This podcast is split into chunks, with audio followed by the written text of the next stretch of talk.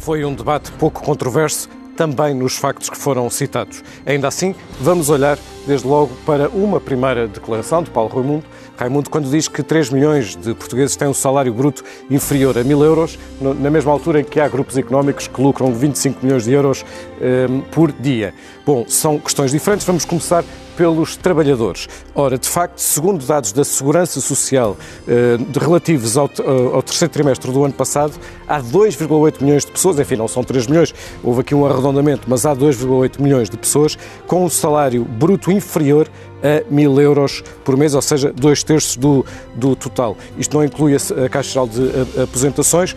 Um, vale a pena também lembrar que eh, isto é só o salário bruto, portanto não inclui aquilo que se chama o ganho total, não inclui prémios, por exemplo. É por isso que às vezes, às vezes vemos dados que parecem contraditórios. Por exemplo, o INE, também na mesma altura, eh, revelou que outro indicador, que não é o mesmo, a remuneração bruta total mensal média por trabalhador na mesma altura era de 1.438 euros, só que estes são dados para todo o país e é a remuneração total. Portanto, a primeira parte da declaração está correta, enfim, um bocadinho arredondada por cima, mas está correta. Em relação à segunda parte, isto é, os lucros dos grupos económicos serem de 25 milhões de euros por dia, hum, é, é impreciso no sentido em que eh, não é possível, ou eu, eu pelo menos não consegui perceber exatamente qual é o universo, mas o PCB parece estar a referir-se, o líder do PCB parece estar a referir-se a um conjunto de grandes companhias e os resultados que apresentaram no terceiro trimestre. E, de facto, segundo contas que foram feitas pelo jornal Eco, no terceiro trimestre do ano passado, as empresas cotadas as, em Portugal, as maiores,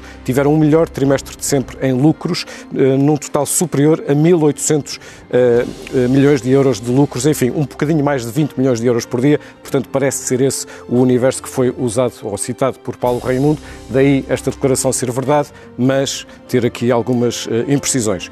Vejamos outra declaração, esta agora de Rui Tavares. Enfim, Rui Tavares é historiador, nós esperávamos que ele falhasse numa declaração uh, como esta e é um facto, não falha. Uh, a Ucrânia é um dos dois únicos países do mundo que entregou o seu arsenal nuclear em meados dos anos 90, o outro foi o Cazaquistão. Uh, Rui Tavares está a referir-se ao memorando de Budapeste, depois do fim da União Soviética, no qual não dois, mas três uh, países, a Ucrânia, o Cazaquistão, mas também a Bielorrússia, assinaram um acordo com os Estados Unidos, com a Rússia e com o Reino Unido para entregar as armas nucleares. Sucede que a Bielorrússia, entretanto, já tem armas nucleares, aliás, que foram prometidas pela Rússia.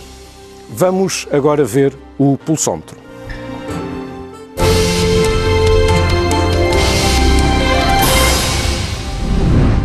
Bom, e neste momento, agora que o debate mal acabou, este é o, o, sentimento, o indicador de sentimento nas redes sociais, a partir de uma amostra de contas que uh, uh, analisamos e que varremos. É uma contagem que está em aberto, como todas as outras, mas neste momento este sentimento é, é favorável Uh, e bastante favorável, aliás, a Rui Tavares. Esta, esta, este indicador permanece aberto durante 18 horas. Pode ver este ou todos os outros de todos os debates no site da CNN Portugal.